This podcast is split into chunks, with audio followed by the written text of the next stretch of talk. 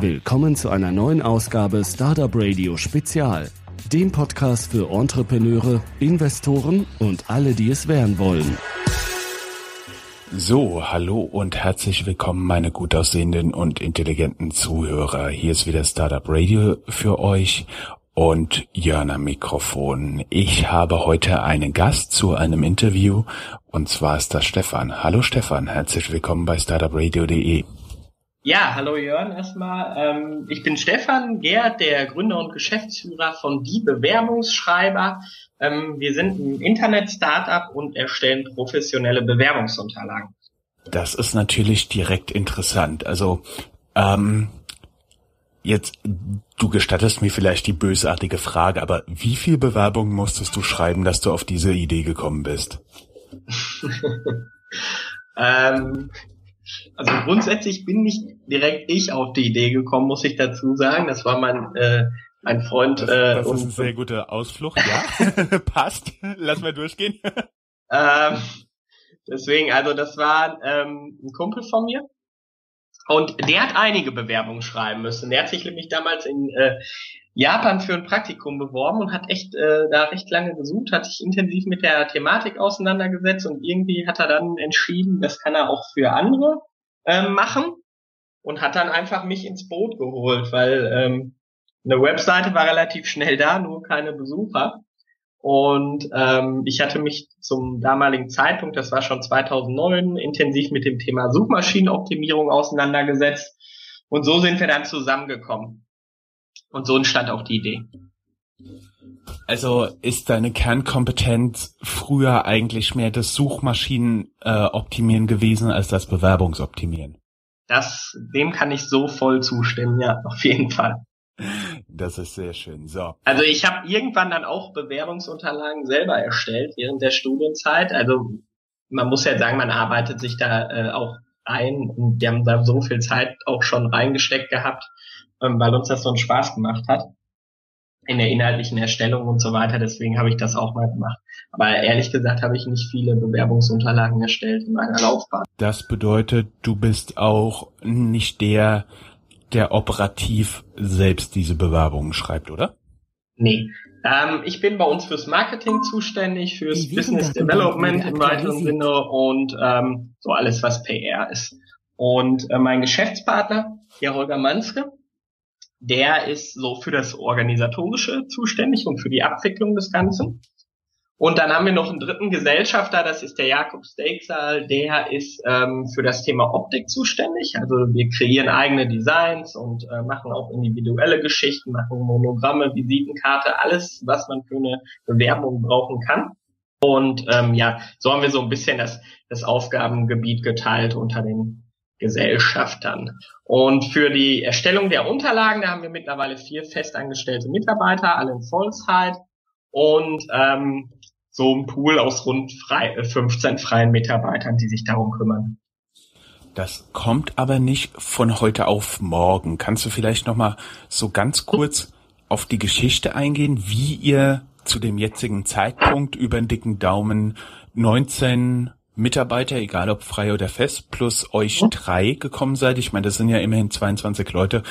Damit fängt man ja nicht unbedingt an, oder?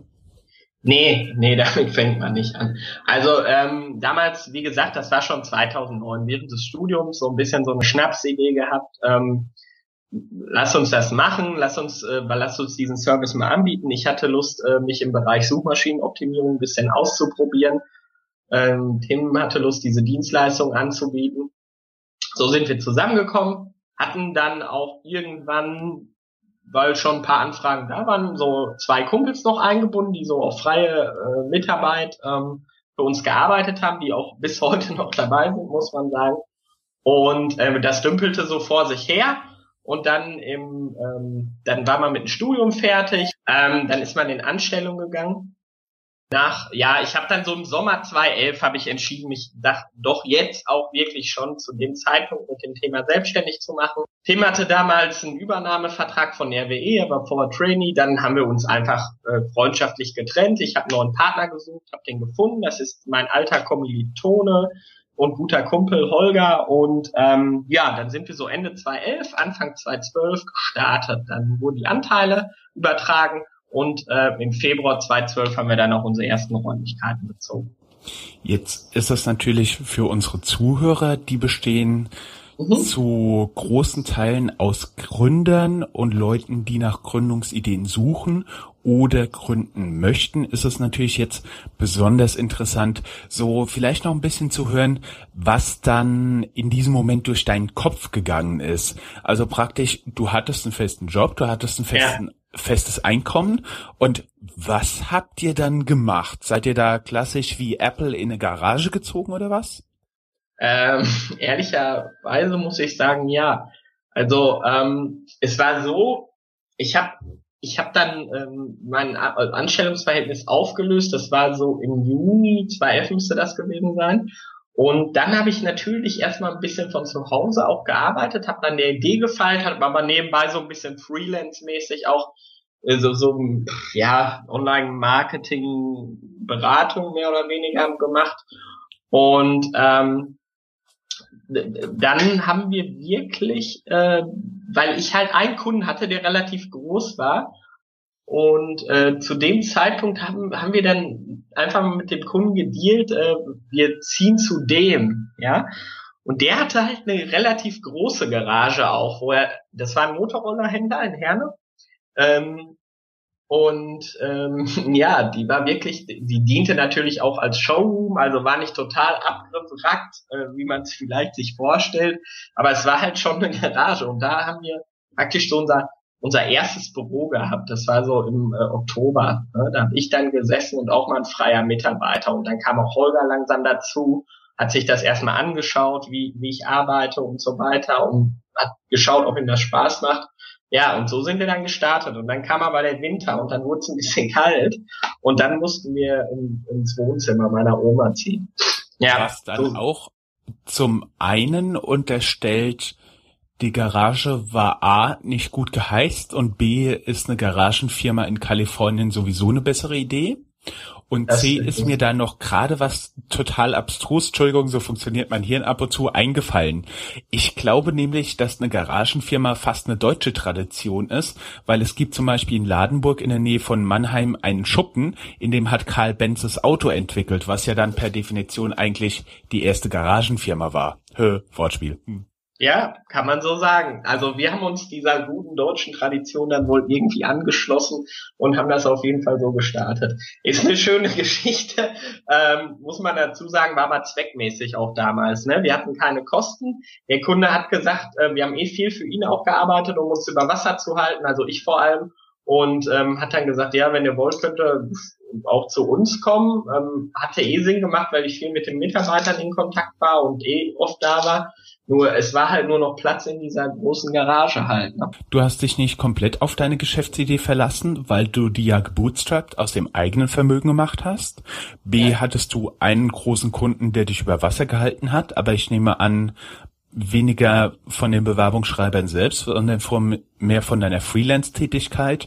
Und ja. zum Dritten hast du die fixen Kosten durch diese mietfreie, Klammer auf, wenn auch kalte, Klammer zu, Garage äh, minimiert, also praktisch ein Lean-Startup gemacht. So kann man das sagen. Also auf jeden Fall habe ich mich dadurch dann auch über Wasser halten können einfach. Ne? So, so kam das. Ne? Ich hatte halt keine finanziellen Mittel groß, muss man sagen, und äh, das war dann ähm, sehr angenehm einfach. Ne? Also ja, also Was das war in dieser Zeit, in der du diese finanziell Klammer auf geringen Mittel hattest, was hat dir da am meisten wehgetan, dass du es nicht kaufen konntest? Also ich meine, man muss ja immer so hoffentlich nur am Anfang. Für einige Leute ist der mhm. Anfang irgendwie ein Monat, für andere ist er ein Jahrzehnt. Muss man auf einiges verzichten, wenn man selbst ein ja. Unternehmen gründet. Und jetzt ist natürlich die Frage, auf was hast du dann bewusst verzichtet und was hat dir davon wirklich wehgetan? War es irgendwie der, der tägliche Kaffee von einem international präsenten mhm. Kaffeeröster oder ähm, Nee, ähm, ich sag dir ganz ehrlich, in, in der Zeit war es, also mir hat es unheimlich Spaß gemacht, was ich getan habe. Aber was ziemlich hart war, war einfach, ich war relativ schnell fertig mit meinem Studium. Das heißt auch, ich sag mal, als viele Kommilitonen, mit denen ich auch mal eine Zeit lang genährt, äh, gelernt hatte und so weiter, also viele in meinem Bekannten- und Freundeskreis, da war ich halt schon einer der ersten, die so ihr Studium beendet hatten. Und ähm, dann war das so ungefähr auch die Zeit, wo ich dann nach einem Jahr Beruf wieder rausgegangen bin und eigentlich auch nicht schlecht verdient hatte. Und ähm, ja, ein bisschen was war halt da auch entstanden und gut auch, auch zurückgelegt, aber musste halt insgesamt auf sehr viel verzichten. Und das war dann schon hart, wenn man dann merkt, dass Leute irgendwie eigentlich irgendwie langsamer waren und auch du warst irgendwie besser, aber äh, die verdienen dann auf einmal wirklich richtig gutes Geld und du bist einem Punkt, wo du wieder einen totalen Rückschritt machst, vor allem finanziell. Und das war echt nicht ganz einfach. Ne? Also das muss man echt sagen. Ähm, insgesamt äh, habe ich dann auch nochmal die Wohnung, also da, da muss man sagen, da hat Familie mir geholfen, da bin ich intern in eine familieninterne Wohnung gezogen, ähm, musste da nur eine sehr geringe Miete einfach zahlen, das war dann ganz toll auch, so konnte ich die Fixkosten meine privaten nochmal senken und äh, ja, insgesamt musste ich so ein bisschen auf alles verzichten, also alles, was natürlich irgendwie mal Luxus ist, ich weiß nicht, Klamotten technisch oder oder oder auch hier so einen Kaffee trinken gehen oder am Wochenende mal weggehen. Also da, da muss ich halt schon ein bisschen darauf achten, dass es. Ähm, es gab auch nicht mehr die Magnumflasche Champagner, ne? Mhm. Nee, die gab's dann zu der Zeit auch nicht, genau. Sehr schön. Aber ähm, dann ist das Ganze erfolgreich gewachsen und kannst ja. du, kannst du vielleicht noch so ein bisschen erzählen, wo ihr so A, eure Kunden herbekommt und was hm? ihr so B für die macht? wie vorhin schon angesprochen, Thema Suchmaschinenoptimierung war so der erste Kanal. Man hat ja auch erstmal außer Arbeitszeit in dem Sinne keine Kosten, ja. Und äh, ja, so sind wir dann gewachsen. Also wir hatten dann noch schon echt ein paar Umsätze, so Ende 2011. Da, da kam schon ein bisschen Geld rein, das muss man echt sagen. Ähm, haben aber auch teilweise dann wirklich schon mal freie Mitarbeiter auch schon mal gemacht und äh, die mussten auch bezahlt werden. Und dann war so dann war es so, dass wir aber in dieser, ich sag mal so, so ab September, Oktober bis, bis Januar und Februar, da haben wir echt einen enormen Sprung gemacht. Das heißt, wir konnten im Februar 2012, nee, das stimmt nicht. Im April 2012 äh, konnte ich mir erst einmal wirklich ein Gehalt auszahlen. Da haben wir uns da war der Holger schon dabei, da haben wir uns beide angestellt in der, in der UG damals und ähm, das war dann echt ganz toll, auch wenn es auf ganz niedrigem Niveau war, ne? aber man konnte sich echt dann über Wasser halten und das ist psychologisch natürlich für dich ähm, nochmal ein enormer Push, weil einfach du endlich davon leben kannst. Ne? Und ähm, wir haben dann so, aber um zu deiner Frage dann mal wirklich zu antworten, also so im Februar würde ich dann sagen, dass wir so den nächsten Kanal bespielt haben. Also wir haben dann auch äh, AdWords geschaltet zum ersten Mal und ähm, die, also erst natürlich langsam, das lief langsam an, aber wir hatten keine schlechten Zahlen, muss man echt sagen. Wir haben relativ schnell die Kampagne wirtschaftlich äh, betreiben können und ähm, ja, genau. Und das war dann so der zweite Kanal. Und so in den letzten Jahren, in den letzten zwei, zweieinhalb Jahren sind natürlich dann noch Partner dazugekommen, wie meine Stadt.de, die uns äh, natürlich viele Anfragen auch bringen. Und auch andere Kanäle wie Display ist schon ein bisschen gewachsen. Ähm, und ganz viele Kooperationen irgendwie in kleiner Form, dass man mal einen Content-Tausch auch macht oder so. Und das bringt halt auch Besucher. Wir sind in Foren aktiv, wir sind auf Blogs aktiv. Und ähm, ja, so streuen wir uns. Und das Ganze habt ihr praktisch ähm, eins zu eins aufgebaut mit viel selbst investierter Zeit, aber ihr habt nicht so ein richtig größeres äh, externes Investment von irgend äh, von irgendwelchen Freunden, Familienmitgliedern, äh, Venture Capital, Angel Investor oder so etwas bekommen. Nee, bisher nicht. Nee. Wir haben okay. so ein bisschen Geld, um ein paar Rechnungen zu bezahlen, bezahlen zu können, haben wir selber aufs Konto einfach damals übertragen, also privat eingezahlt. Ähm, es muss so auch im Sommer 2011 gewesen sein. Aber ähm, das war es dann auch. Okay, ich verstehe. Und wie läuft das jetzt, wenn jemand kommt? Also so wie ich verstehe, kommt der eigentlich entweder über AdWords, über Suchmaschinenoptimierung mhm. oder über meine Stadt.de und kommt zu euch und will dann eine Bewerbung haben. Und dann kommt er bei euch auf die Website, sieht so ein paar Möglichkeiten und dann schreibt er euch. Und was passiert dann hinten drin, in Anführungszeichen, bei euch im Unternehmen? Genau. Also grundsätzlich fragt derjenige über das Kontaktformular an. Ähm, meistens sind das wirklich Fragen wie, ja, so und so ist meine Situation, was könnte das in meinem Fall kosten oder welches Produkt empfehlen Sie mir?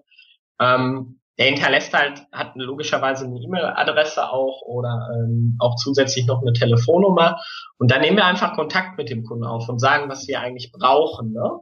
Und ähm, fragen alle Informationen ab, die wir für uns benötigen, um da Unterlagen zu erstellen. Das heißt eine Stellenausschreibung im besten Fall.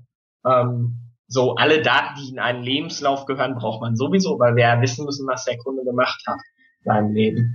Ähm, Zertifikate, Arbeitszeugnisse, Studiumszeugnisse, alles Mögliche. Ähm, also wir sagen immer dem Kunden, je mehr sie uns liefern, desto höher ist die Qualität am Ende. Und ja, so machen wir das. Dann liefert er das.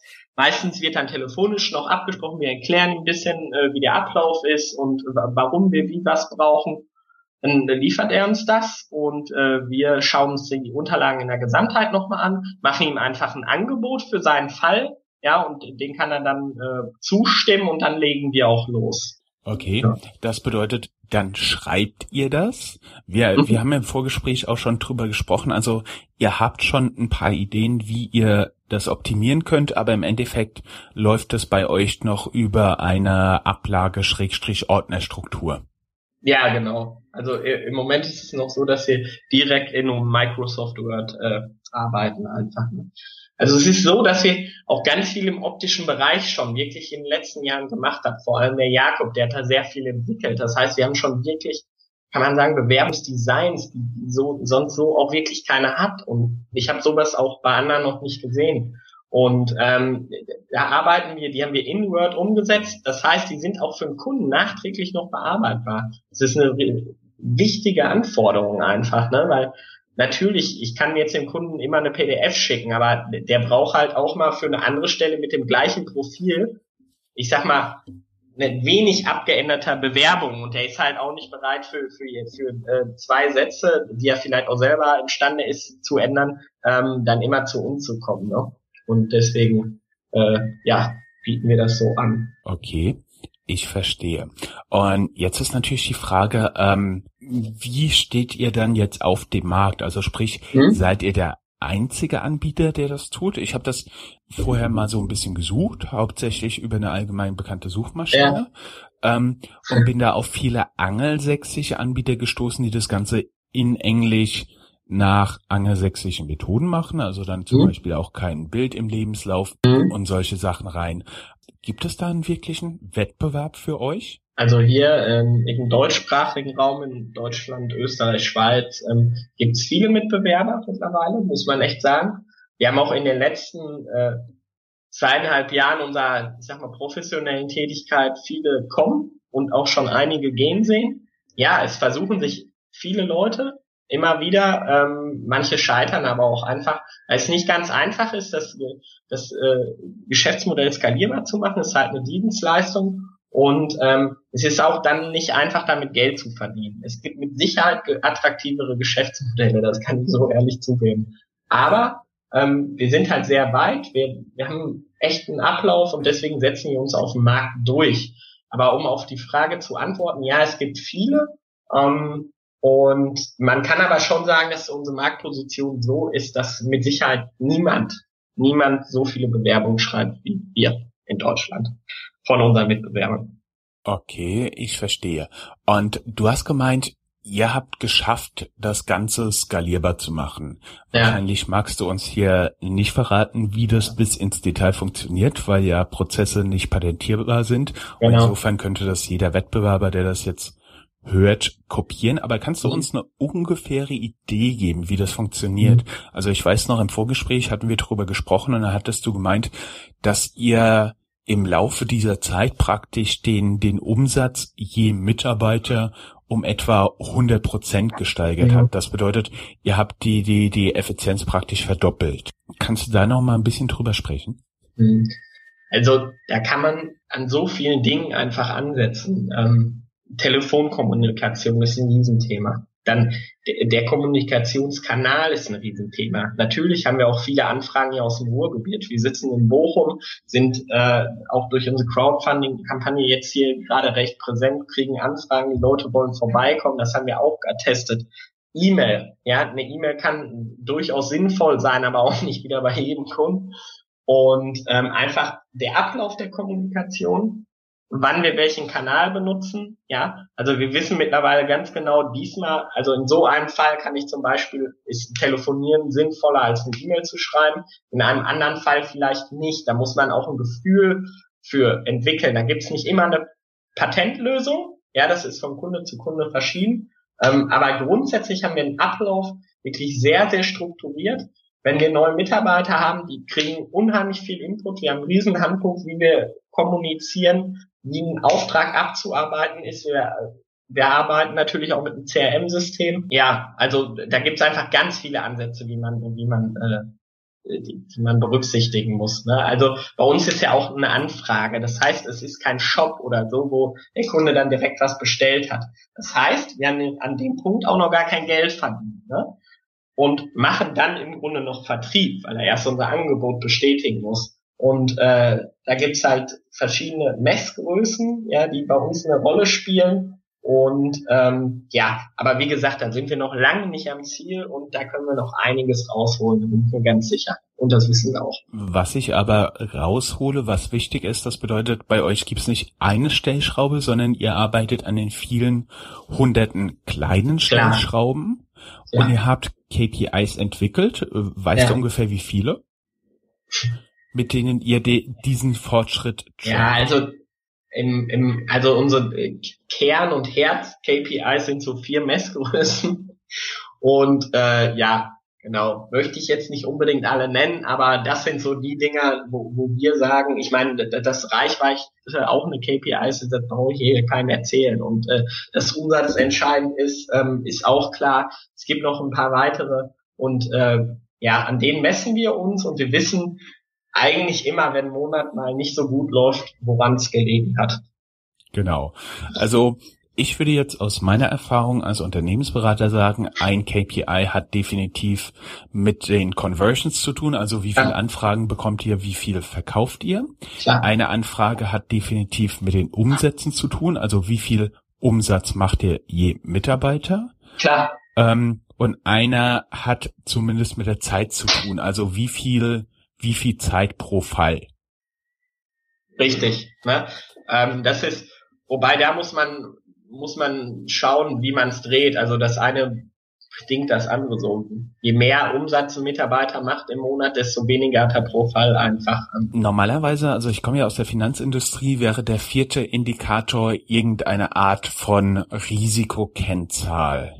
Mhm. Das bedeutet entweder Verlustwahrscheinlichkeit, so ein klassischer Value at Risk oder ein Risk-Weighted Asset oder so, irgendetwas, was du als Risiko gegen diesen Kapitalstrom legen würdest, sondern sehen würdest, okay, ich verdiene zwar mit diesem äh, mit diesem Geschäft fünf Euro, da steht ja. aber ein Risiko von 500 Euro hinten dran und die Ausfallwahrscheinlichkeit ja. ist ziemlich hoch, deshalb mache ich das besser nicht. Habt ihr auch so so einen Risikoindikator?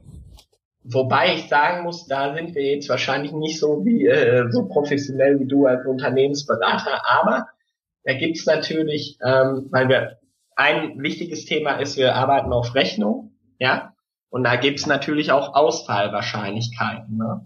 Und in bestimmten Fällen arbeiten viele halt mit der Kreditreform und so zusammen in vielen Fällen ähm, lassen wir einen Auftrag dann oder eine, ja eine Anfrage Anfrage sein, aber es wird dann von unserer Seite nicht zum Auftrag. Ne?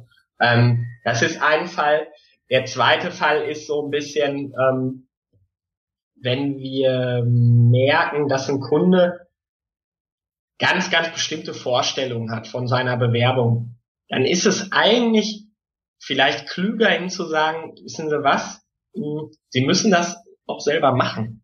Ja, weil ich kann da jetzt viel Zeit reinstecken, aber wenn ich schon merke, der hat ganz bestimmte Vorstellungen, dann soll er es auch selber machen. Ne? Wenn ähm, du das im ersten Moment erstmal im Kopf hast, dann fällt es dir äh, natürlich auch immer einfacher, das selbst umzusetzen.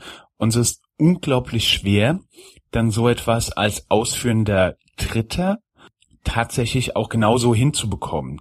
Das ist, das ist auch ein unglaubliches Problem im Management von Teams ja. oder so, wenn du ein ganz fixes Bild von irgendetwas hast und du setzt dich wirklich drei Stunden hin äh, und versuchst es irgendjemand zu beschreiben, was du exakt willst.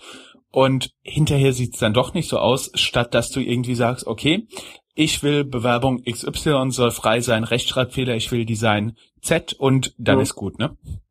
Ja, also äh, wenn jetzt nur einer sagt, ich will dafür eine Bewerbung und will das Design, damit können wir echt gut arbeiten. Ich meine, ganz ehrlich, es ist ja jetzt auch kein Hexenwerk, was wir da machen. Ne? Eine Bewerbung, eine Sache, die man lernen kann. Die Frage ist einfach, wie viel Zeit bin ich bereit zu investieren, das in der Qualität hinzubekommen, wie wir es machen. Ne? Und ähm, wenn jetzt einer, ich sag mal einer, der, der über einen Headhunter äh, läuft, ja, der 60, 70 Stunden die Woche arbeitet und im Grunde sowieso nur einen Lebenslauf braucht, ne? weil, weil der Headhunter den haben will, der kommt zu uns ja, und ruft an und sagt, mach fertig. Und äh, der, der, also den, der wird sich niemals da stundenlang hinsetzen und sich damit erstmal in die Thematik einarbeiten, äh, nur damit er es selbst macht. Der kann viel, viel mehr Geld verdienen in der Zeit. Also ich, ich möchte jetzt mal natürlich die die Position von den äh, Unternehmensberatern, Investmentbankern und die da so liegen ähm, mhm. Aufgreifen. Also normalerweise musst du so viel arbeiten, aber es bedeutet nicht, dass du unbedingt mehr verdienst. du, wirst nicht immer unbedingt nach Stunde bezahlt. Möchte ich ja. jetzt einfach mal einfügen. Wenn du das sagst, okay. ich sag das, ganz genau. Ähm, könntest du vielleicht noch mal, um so ein bisschen den Wrap-up zu machen, mhm. mal so ein bisschen erzählen, welche Bewerbung ihr bearbeitet, vielleicht so eine Bandbreite, vielleicht interessante Sachen rausgreifen vielleicht noch mal so kurz überlegen, was, wenn du irgendwie jemand vor dir hättest, der jetzt sagt, oh, ich habe eine mega geile Idee und ich will das Ding gründen. Was würdest du sagen, was sind die drei Sachen, auf die er achten muss? Das ist wirklich sehr, sehr bunt gemischt. Also was wir, was wir viel machen, sind zum Beispiel, und wo es dann auch anfängt, ist Motivationsschreiben für die Uni. Ja, also Studenten müssen ja immer mehr bewerben, auch mit Motivationsschreiben. Oder auch für ein Erasmus-Auslandsstipendium, kommt nicht selten vor. Ähm, und dann geht's dann halt über Praktikumsbewerbung beim Studenten, dann kommt der Absolvent, ja.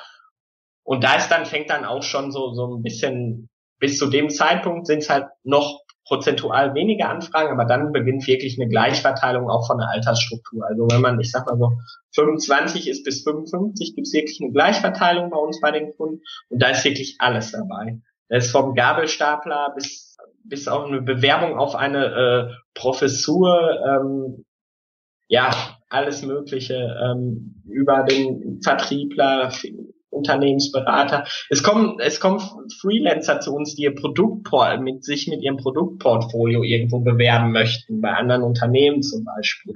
Ähm, ja, da gibt's so ziemlich alles. Ich hätte jetzt noch mal eine Frage. Erasmus hat mich gerade drauf gebracht. Mhm. Ähm, in wie vielen Sprachen könnt ihr eigentlich Bewerbungen schreiben? Also es bedeutet A, dieses sprachliche Know-how und B, was kulturell hinten dran steht, weil ähm, wenn ich zum Beispiel mit Japanern zu tun habe, ist das, ist eine E-Mail, ja, ich kann leider nicht teilnehmen, wird zu zwei, drei Absätzen langwierige Entschuldigungen, nur damit du auch höflich ja. genug bist, also dieser kulturelle Unterschied. Ja, genau. Also ähm, wir bewegen uns wirklich im europäischen Raum erstmal grundsätzlich. Ähm, wir, was wir machen ist, wir, wir stellen die Unterlagen natürlich in deutscher Sprache, in englischer auch. Ja, da haben wir auch Muttersprachler im Team, also sowohl ein Amerikaner als auch ein äh, Engländer.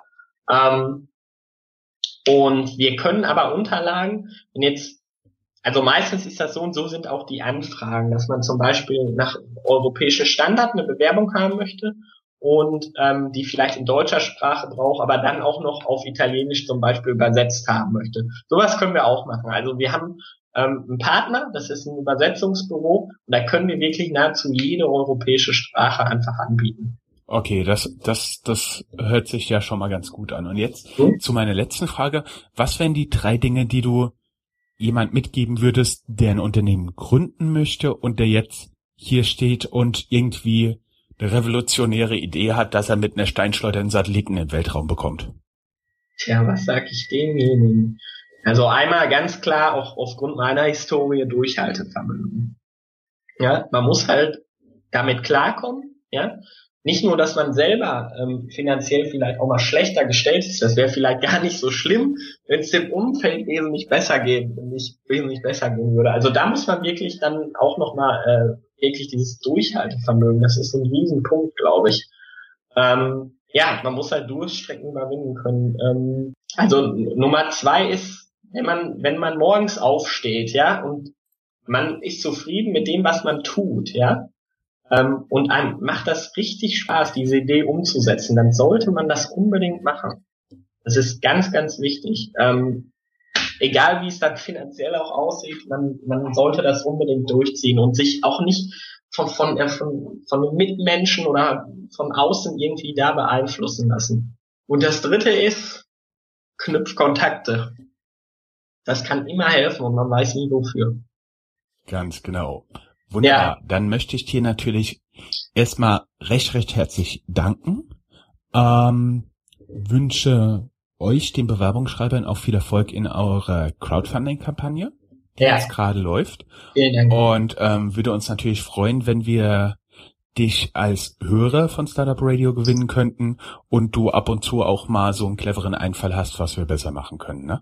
Ja, Jörn, ähm, sehr gerne sogar. Ich finde das Projekt klasse und ähm, und auf jeden Fall, ich habe auch schon in, in alte Beiträge mal reingehört, aber mich noch nicht sehr intensiv damit auseinandergesetzt. Ich finde das ganz toll, auch einfach von Gründern aus verschiedenen Branchen einfach mal so, so ein Statement zu hören und da kann man immer was mitnehmen.